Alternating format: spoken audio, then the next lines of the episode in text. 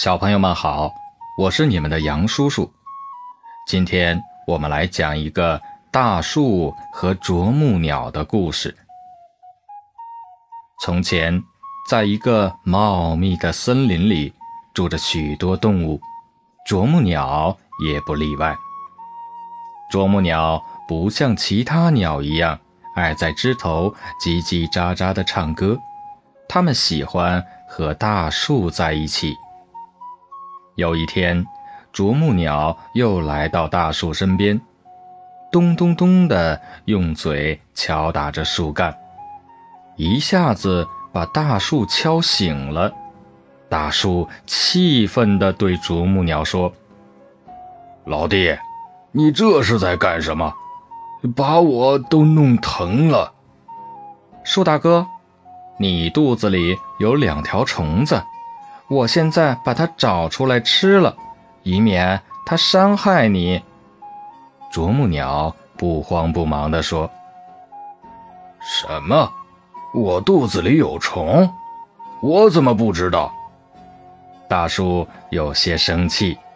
“即使我肚子里有虫子，我长得根深叶茂，有两条虫子怕什么？难道它还能把我给吃了？”啄木鸟不去理会大树，只顾着找虫子吃。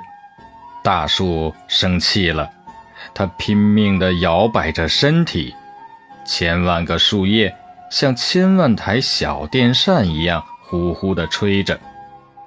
在大树的一再阻止下，啄木鸟无奈地离开了。又过了一些日子，啄木鸟又回来了。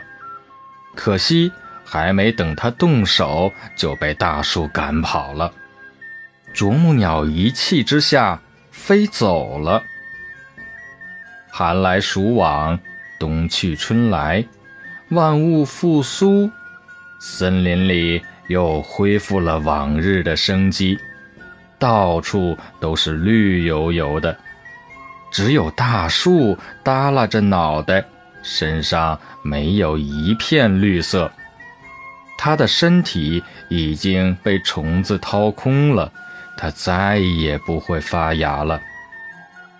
大树临死也不会知道，它竟然死在了两只小小的虫子里。千里之堤，毁于蚁穴，一个小毛病不及时改掉。就会变成大毛病，小错不改，大错遭殃，亡羊补牢，为时不晚。小朋友们，让我们一起改掉坏习惯吧。